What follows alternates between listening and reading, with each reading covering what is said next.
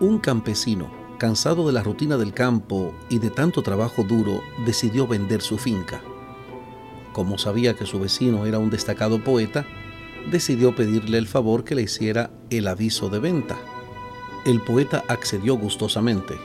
El aviso decía, Vendo un pedacito de cielo adornado con bellas flores y verdes árboles, hermosos prados y un cristalino río con el agua más pura que jamás hayan visto. El poeta tuvo que marcharse por un tiempo, pero a su regreso decidió visitar a sus nuevos vecinos, pensando que aquel hombre del aviso se había mudado. Su sorpresa fue mayor al ver al campesino trabajando en sus faenas.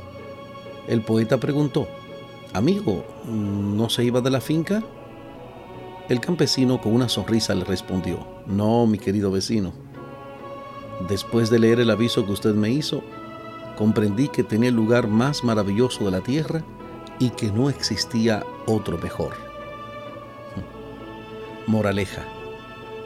No esperes a que venga un poeta para hacerte un aviso que diga lo maravillosa que es tu vida, tu hogar, tu familia y lo que con tanto trabajo hoy posees.